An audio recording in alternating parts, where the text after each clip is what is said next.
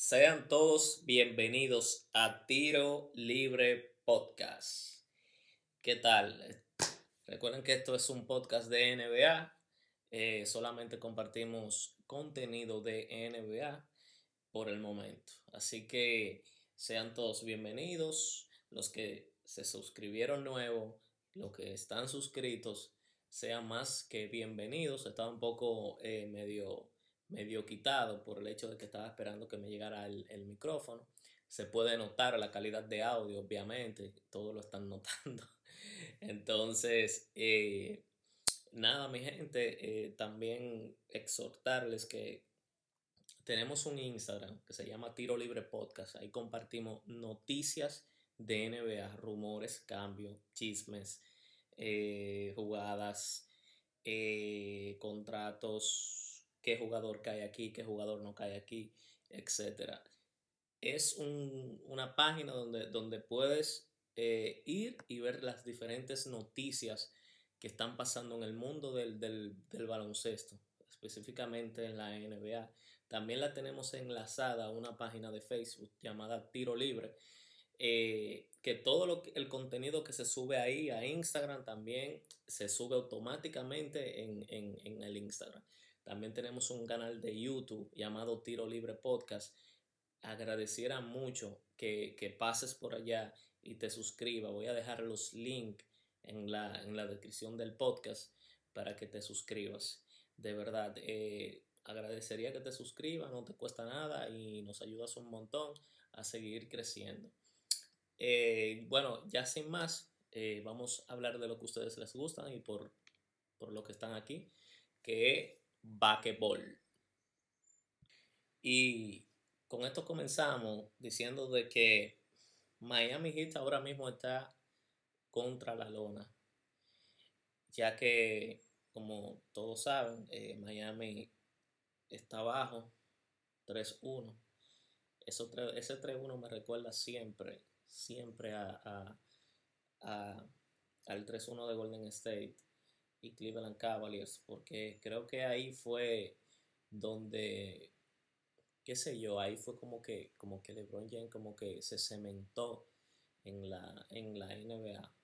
Y bueno, y demás jugadores también, Kyrie Irving, Kevin Love, que ahora que está, que está en Cleveland, que está en Miami Heat. Y esa, cuando se habla del 3-1, todo el mundo pone de referente a, esa, esa mítica final entre, entre Golden State Warriors y Cleveland Cavaliers. Y pero yo lo veo como yo lo veo como tan tan difícil que, que eso se logre. O sea, nada es imposible en la vida. En la vida nada es imposible, señores. Pónganselo en la cabeza. Pero cuando se trata del básquetbol, eh, hay cosas como que son imposibles, al menos que pase una lesión de por medio. Eh, Jokic en el, en el juego, en el juego, como que se, se dobló el tobillo, pero se puso bien rapidísimo, incluso siguió jugando hasta el descanso, él se dirigió con, el, con el médico del equipo y, fue y me imagino que le dieron unos cuantos masajes, le hicieron unas cuantas preguntas a ver si se sentía bien y eso. Y lo curioso del caso, lo curioso del caso es que él se metió en problemas de falta con cinco fouls. A él lo sacaron del equipo por el hecho de que tenía acumuladas cinco faltas. Como ustedes comprenderán y entenderán también de que eso hay que tener dos cocos para hacerlo. Y más con Miami Heat. Miami Heat es el equipo que sabe venir de atrás. Ustedes lo saben, Miami Heat es un equipo, tenía las estadísticas aquí, pero se, me perdieron. Creo que son más 86. O sea, ellos en el primer cuarto son menos 30, en el segundo menos menos 38, en el tercero menos qué sé yo cuánto, yo lo que sé, en el, en el, en el cuarto cuarto son más 86, son especialistas haciendo comeback. Entonces, eh, Malón tuvo dos cocos en decir, no, espérate, tú tienes problemas de falta, yo te voy a sacar y yo voy a dejar que los muchachones produzcan. Aaron Gordon desde el primer, desde, el primer eh, eh, silbatazo estaba teniendo un juego genial, o tuvo un juego genial realmente, abusando de los pequeños en, Miami Heat. Y, no estaba tan producido, eh, no estaba, bueno, no estaba produciendo en pocas palabras a como él no tiene acostumbrado llamar Murray, pero sin embargo notamos la gran habilidad que tiene de él poder repartir el juego y se fue con 12 asistencias que fueron importantísimas en la victoria de Denver Nuggets sobre Miami Heat. Cosas puntuales, y es que Nikola Jokic estaba siendo muy bien defendido, y eso cabe destacarlo por Van Adebayo. Estaba siendo muy buen bien defendido, Jamal Murray por igual. Todos lo notaron. Pero ¿qué pasa? que cuando defendían a Adebayo, Adebayo fallaba, fallaba y fallaba. Porque Adebayo es bueno y su fuerte no es la ofensiva. Él la mete, él la mete solo, pero se le hace aún más difícil meterla cuando está defendido. Y creo que Jox lo defendió muy bien, cosa que nosotros siempre criticamos, o bueno, mucha gente, mucha, muchos Muchos analistas deportivos critican la defensa que tiene Nikola Jokic frente a otro centro. Y yo pienso como que él defendió. Él sabía que estaba medio strobeling. Bueno, no strobeling, sino que no estaba jugando como lo tiene acostumbrado, a los típicos triple doble. Entonces, ¿qué pasa? Él se enfocó en la defensa. Estaba jugando tan duro al, al principio que se metió en problemas de falta. Y pero para eso no fue un problema para Miami. Bueno, para Denver no fue un problema porque el equipo estaba produciendo. Estaba produciendo Brown, estaba produciendo, estaba produciendo Otto Porter, estaba produciendo eh, eh, eh, Aaron Gordon, que para mí fue la clave del juego, ya que al ser defendido, Jamal Murray y Nicolas Jokic no estaban teniendo un excelente juego, alguien tuvo que sacar la cara por la ofensiva y esa cara la sacó Aaron Gordon y eso está muy bien. Con esa temática de poner a Aaron Gordon a, a postearse, a que haga los puntos en la pintura. Señora, Aaron Gordon estaba metiendo hasta triples el defendido, que eso es increíble. De Aaron Gordon metiendo triples así, a diestra y siniestra, eso es eso habla muy bien de, de, Aaron Gordon y, el gran año que va a tener en la NBA. Y posiblemente sea campeón porque están a una victoria de ganar, aunque nada está definido todavía.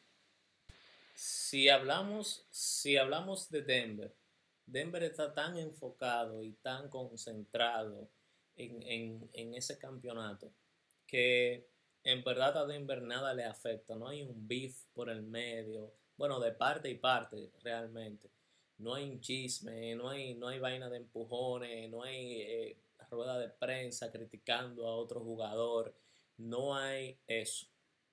En esta serie no hay eso. En esta serie ambos equipos están sumamente concentrados y con esto voy a, lo que eh, vi en un podcast que, que JJ Redix le hizo una entrevista a Jared Jackson, el centro de, de Memphis donde J.J. Reddick le preguntó que si el beef que, que, que, tuvo eh, Dylan Brooks con LeBron James fue la motivación para los Lakers poder eh, ganar y demostrar en esa serie. Y él dijo que sí, absolutamente sí. Yo también concuerdo con él.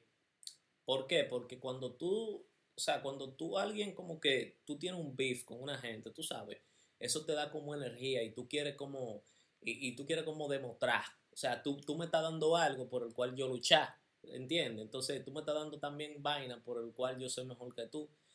Entonces ese fue el factor que pasó en los Lakers y en Memphis, donde a los Lakers Memphis le dio algo porque los Lakers lucharon. Entonces ellos demostraron hasta el final, ganaron, ya esa historia ustedes se la saben, qué pasó después.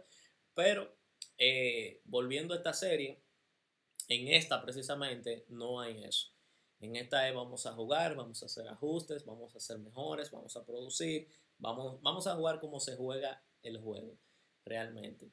Eh, yo tengo que hablar de, algo. Eh, la estrategia que usó Spoltra en poner, no usar prácticamente a Jimmy Butler en el primero, segundo y tercero, no estuvo tan mala si los role players hubiesen funcionado. Y hablo de role players como Bison, Strauss, Callen Martin, etc. Si esos jugadores hubiesen funcionado, esa estrategia de no cansar a Jimmy Butler, de no pullarlo desde el principio para que no llegue exhausto en el cuarto cuarto, que ahí es donde ellos son famosos, estuvo bueno. Si los role players hubiesen funcionado. Bien. Eh, en el cuarto cuarto, Jimmy Butler eh, demostró de que, de que él iba a estar presente. Metió unos cuantos puntos, unos triples. Eh, en fin, la ofensiva vino de parte de, Jimmy Butler. ¿Dónde radicó el problema? En que Denver lo defendió a más no poder. O sea, Denver, Malone se huelía como que que Jimmy Butler no esté presente en ninguno de los cuartos significa que él va a entrar en el cuarto cuarto a jugar. Porque hay, hay, cosas. Cuando ustedes ven un juego de básquetbol y ustedes ven que un ejemplo, su jugador estrella favorito, esté eh, lentico en la cancha, que esté tirando suave, esté tirando cómodo, eso, eso que lo están guardando. Eso que lo están guardando para el cuarto cuarto, para el tercero o algo así. Pero lo están, lo están sobreguardando. ¿Por qué? porque no lo quieren cansado, porque él, él es que va a dominar la, la ofensiva. Entonces no pasó. Jimmy Butler no fue que tuvo un juego malo, pero no, lo, no, no, tuvo, no tuvo el juego como a la altura. Faltó esa ofensiva de, parte de los de parte de, de, Miami Heat realmente. Y, y, se notó mucho, mucho, mucho la falta de ofensiva realmente. Por el hecho de que tú estás contando con, con, con role sprays, o sea, estás contando con, jugadores que fueron ojeados en su momento y los ojeadores eh, dijeron como que no, no hay futuro, pero el destino es así. Kellen Martin fue cortado por, por Charlotte Hornet, se vino a Miami, lo recogió y está demostrando, pero no, no, no obstante a eso, no significa que, que ellos no son malos, sino que para lo que tú lo quieres, no, tú no puedes contar mucho con ellos. Y yo creo que Miami Heat no se va a quedar con, ni, ni, con Strauss ni con Visa. No pueden quedarse con, esos jugadores. Pero eh, en la NBA todo puede pasar. Realmente siempre hay unos ajustes que se hacen y, se hacen cositas. Eh, Mike Strauss, wow, jugó 18 minutos y metió 0 puntos. 0. 5 rebotes. 0 de 4 en triples. No tiró ni un field goal. 0 eh, de 3 en triple, perdón. Y no metió ni un triple. Entonces, eh, Entonces estoy viendo aquí las estadísticas de, de, de Van Adebayo. 43 minutos, jugó mucho metió 20 puntos, 11 rebotes y 3 asistencias. Y metió 20 puntos. Fue forzado. Realmente forzado. Porque, porque lo estaba defendiendo muy, muy, muy bien eh, Nicolás Jokic. 8 eh, de 19 en field goal. Eh, menos, menos 18 de juego. Quiere decir que no estaba jugando bien. Bison 1 de 6 en, en, field goal, 0 de 4 en triples y menos 21. Lo sacaron de rotación a Maestraus y, y a Bison. No volvieron a jugar más. Jimmy Butler, 25 puntos, 7 rebotes, 7 asistencias, 9 de 17 en field goal. No tan bueno por el hecho de que, de que lo defendieron muy bien uno de tres en triple, no se caracteriza por eso mucho. Kellen Martin 11 puntos, Kyle Lowry 13 puntos, Duncan Robinson, que apareció al, final, que yo dije, bueno, aquí hay algo, pero no, no fue suficiente. No fue suficiente. Y, realmente en este juego lo que faltó fue ofensiva de parte de, de Miami Heat. Yo pensé que en el primero y en el segundo cuarto, pensé que, bueno, ellos lo tienen. Yo, yo todavía estaba viendo posibilidades de que Miami Heat ganara, porque ambos, ambos equipos estaban flojos, pero yo veía más a Miami Heat más motivado, veía transiciones más rápidas de Miami Heat. Y Denver no lucía ni motivado, ni estaba metiendo los triples, ni el ecosistema de Nikola Jokic, ni Jamal Murray estaba funcionando. Por eso se refugiaron en Aaron Gordon. Por eso tuve que, que, por eso tuve que, que Nicolas Jokic eh,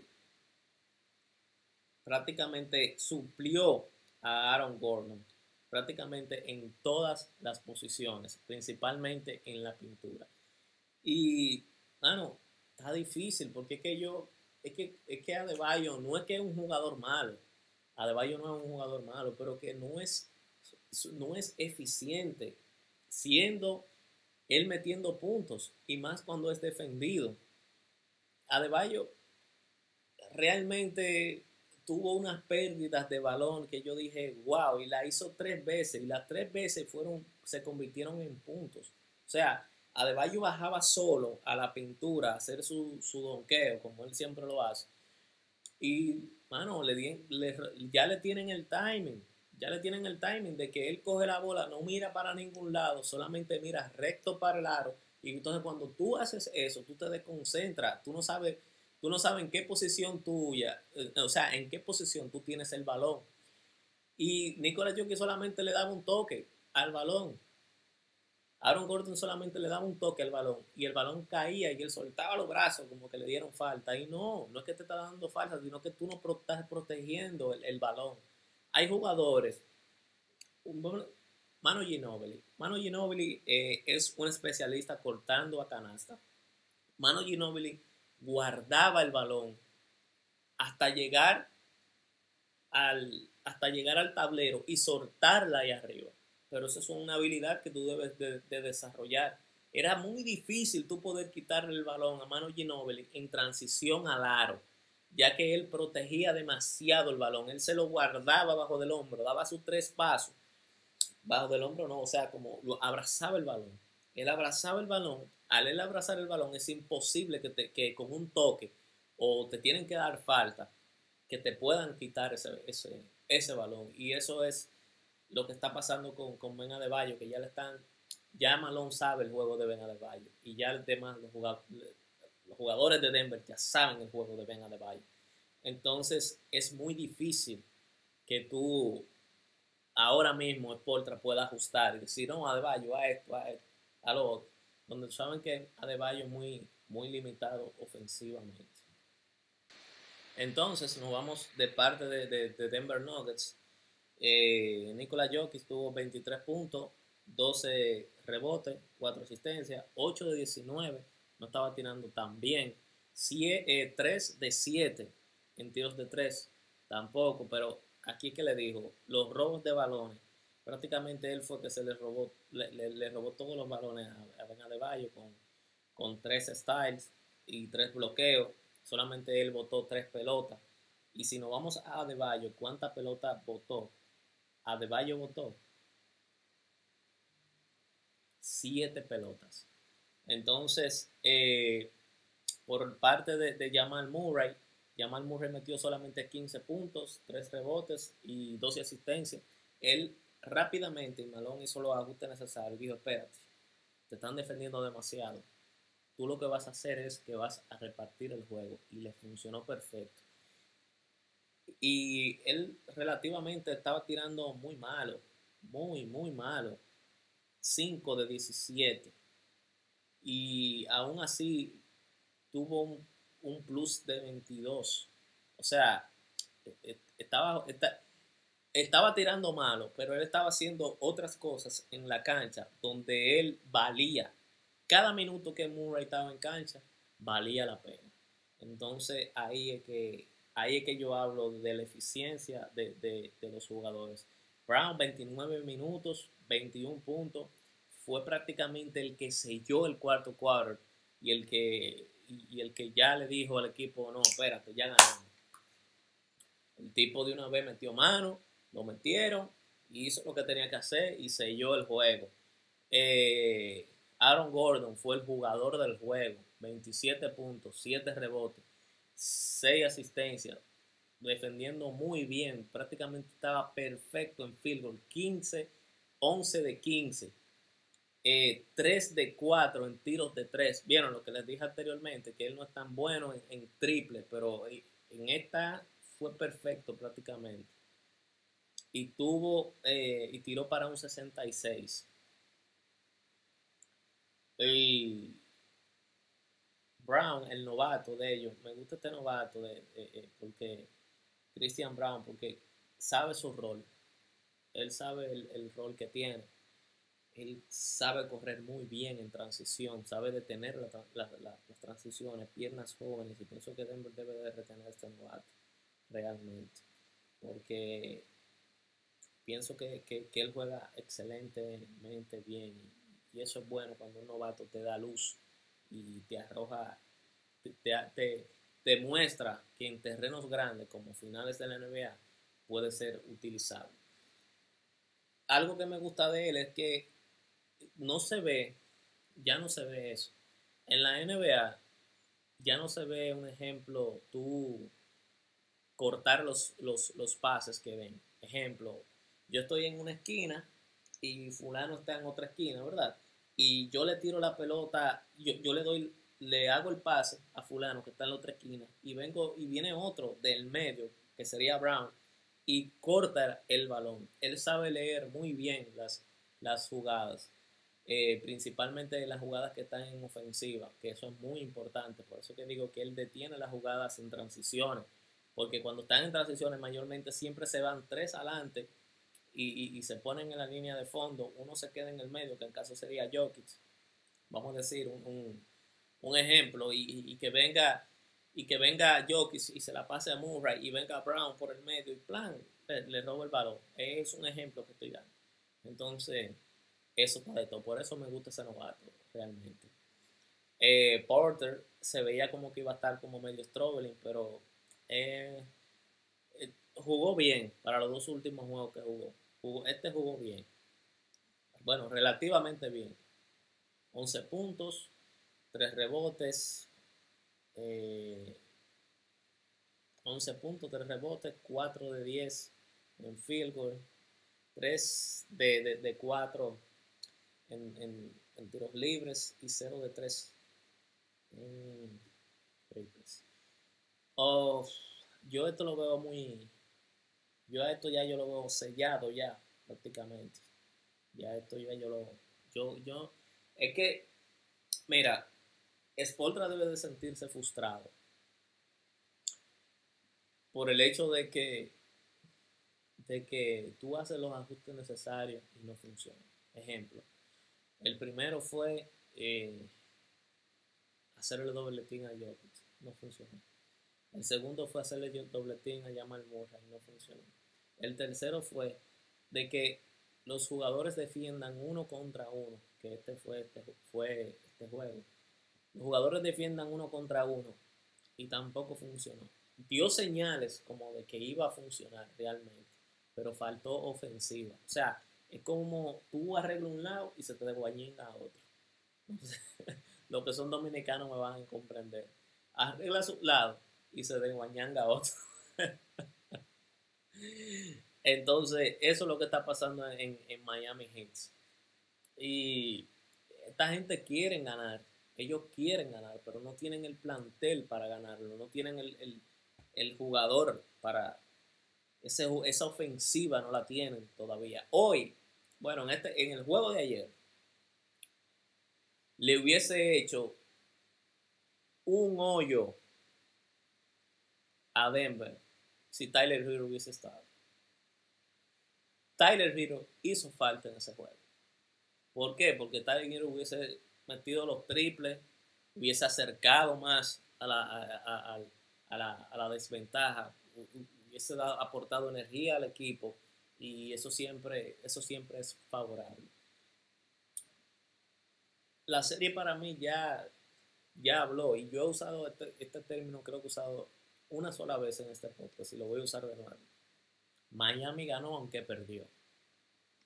Miami solamente era favorito contra New York Knicks. Barrió con Denver.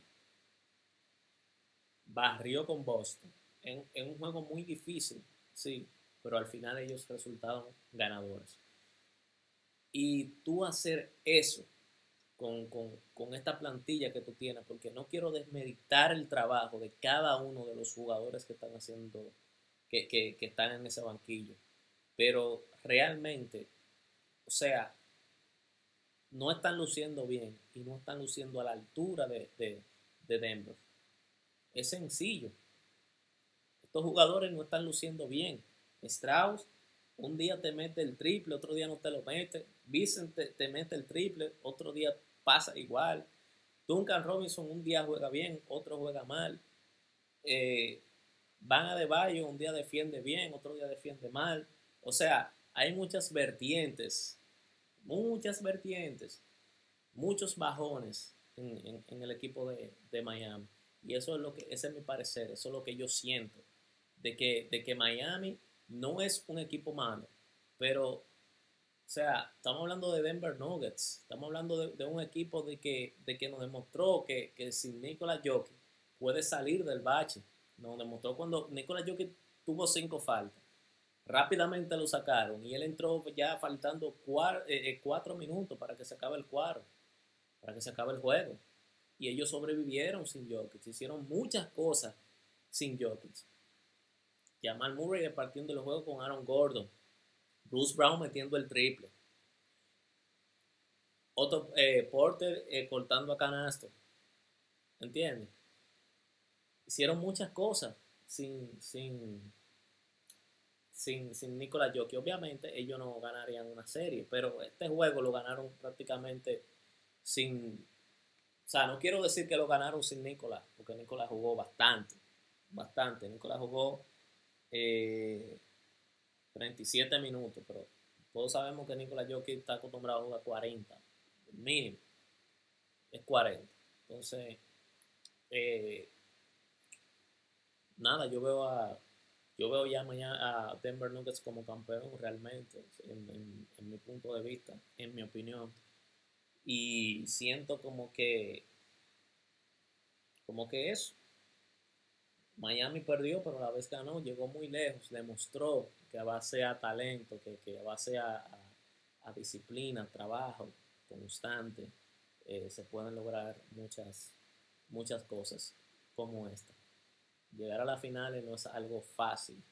Recuerden que Miami Heat entró, a, entró octavo, pasó por el play y, ellos mentalmente están cansados, mentalmente, porque no es lo mismo eh, eh, tú matar un equipo, un ejemplo, un 4-2 o un 4-1, a tú irte 7 juegos con un equipo.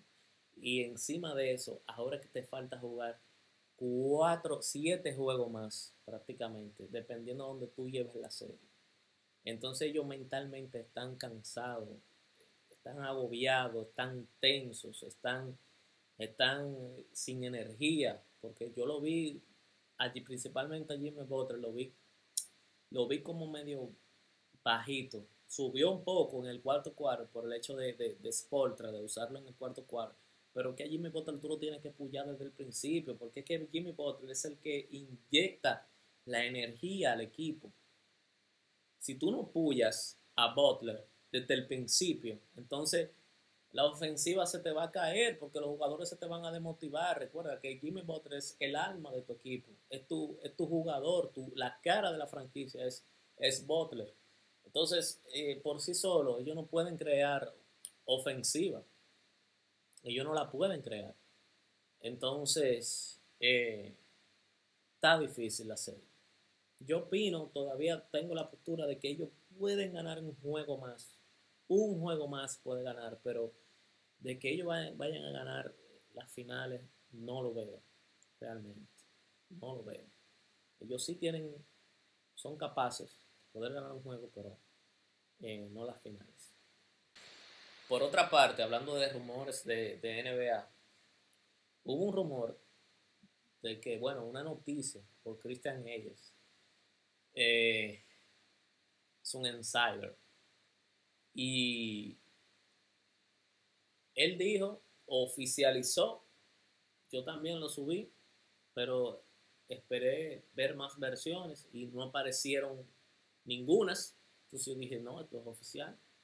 De que eh, los Suns iban a cortar a, a Chris Paul, de hecho le afirmaba ya que, estaban cortados.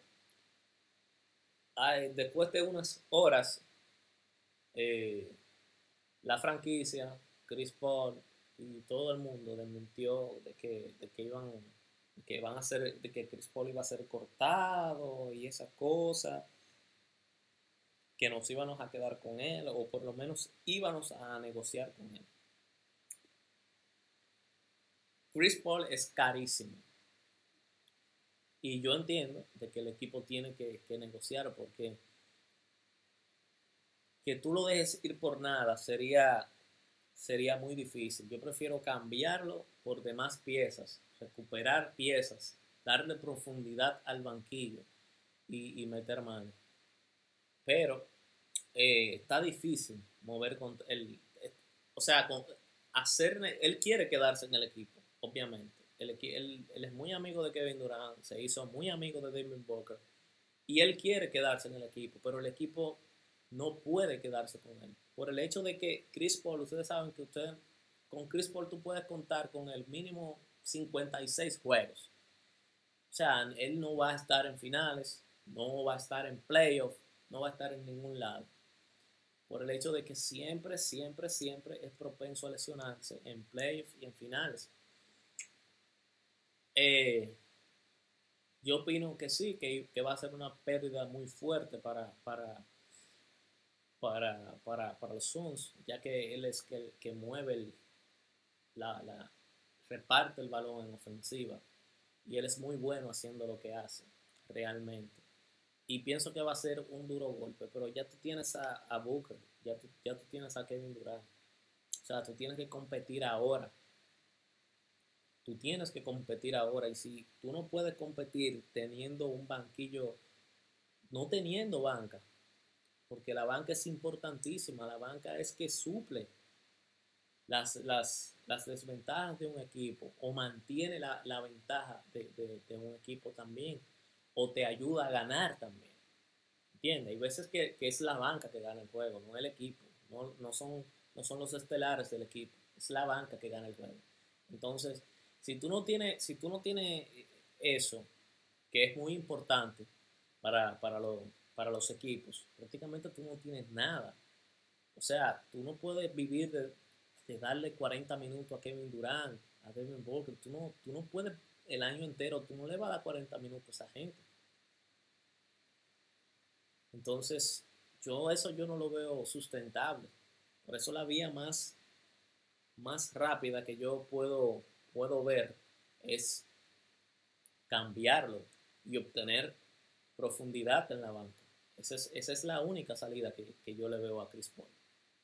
Realmente. Además, un jugador que de 37 años, creo, si no me equivoco. Ya es un jugador ya que, que ya medio viejito, ya que tiene mucho kilometraje. Y tú tienes un equipo joven. O sea, tú quieres formar un equipo joven pero económicamente él te impide moverte como tú quieres moverte. Por ejemplo, traer a más jugadores, traer a Chimura. A Chimura no lo pueden traer por el hecho de que tienen el contrato de Chris Paul. Y a Chimura le cae perfecto a, a, ellos. Perfectísimo. Bruce Brown, este, el de, el de Denver Nuggets, que tal, no sé si se vayan a quedar con él, por el hecho también de que ellos están limitados en el en el margen de salarios, yo opino que, también pueden obtener, pueden obtener a Stroud, pueden obtener a Bison, pero eso, ninguno de esos jugadores tú lo puedes obtener mientras tú tengas a Chris, a, Chris Paul ahí.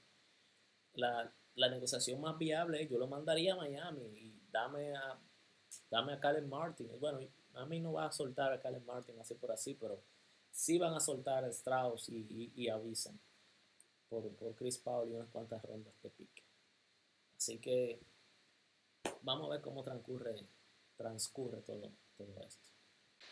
Eh, por otra parte, eh, Armando Araujo me hace una pregunta de que si veo a si veo a LeBron James eh, poder ganar otro campeonato. Saludos Armando Araujo desde, desde Perú. Es muy raro ver a un peruano que le gusta el básquetbol. Mayormente a esa gente le gusta su, su fútbol.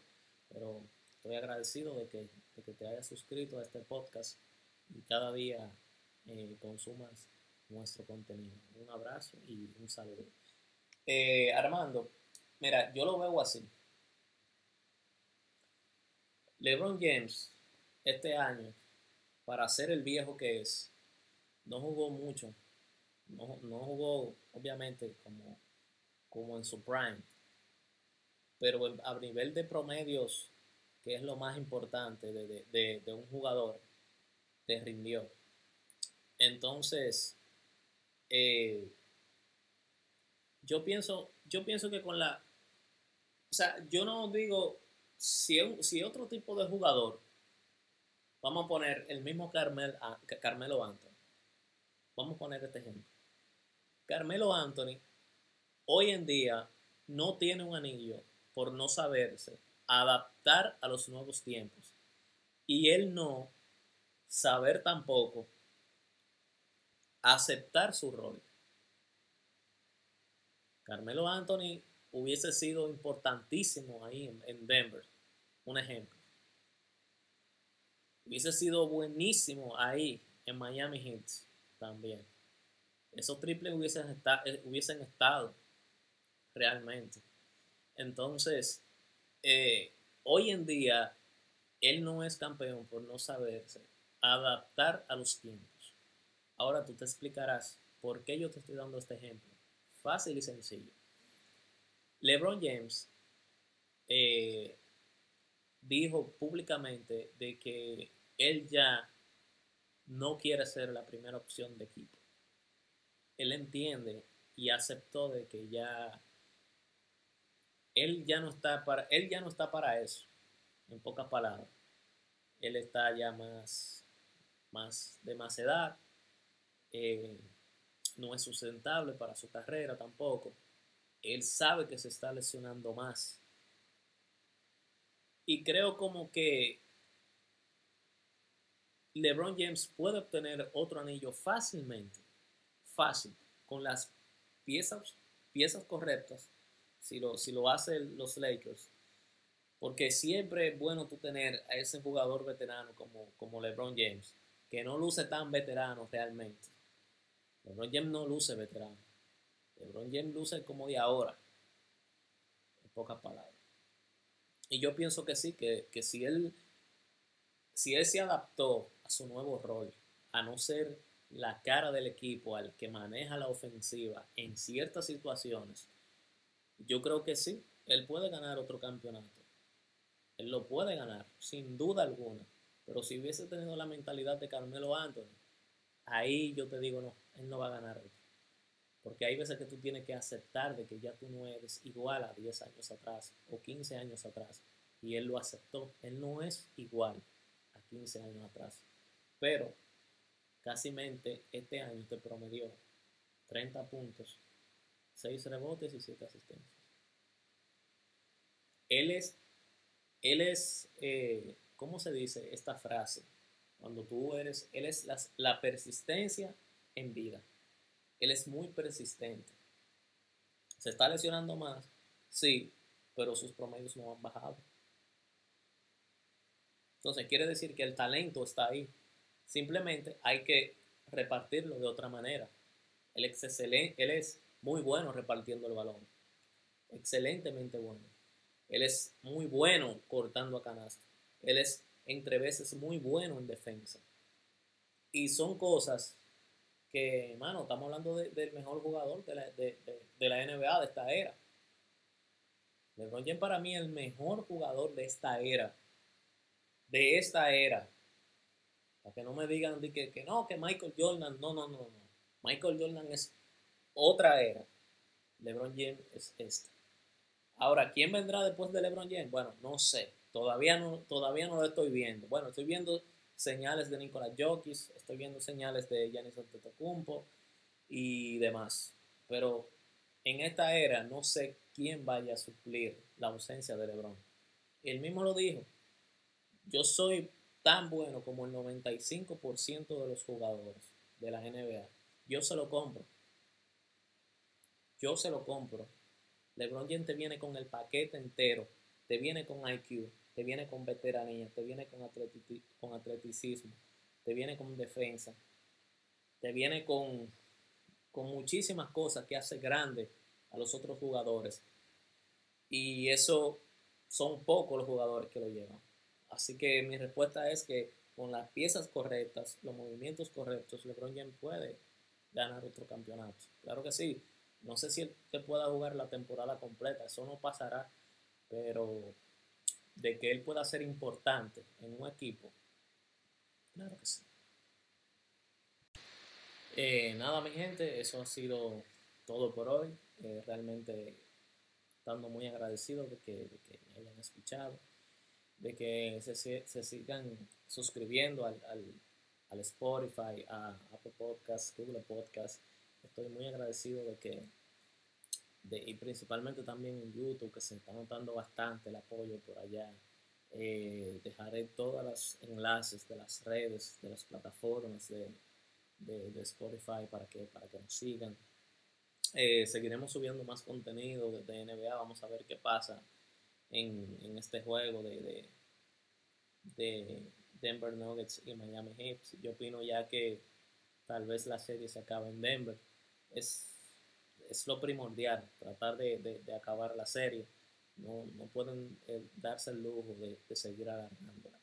Así que nada, mi gente, fue un placer que, estén aquí, que me, escuchen cada día, que, que subo el podcast. Y nada, mi gente, se cuidan, tiro libre.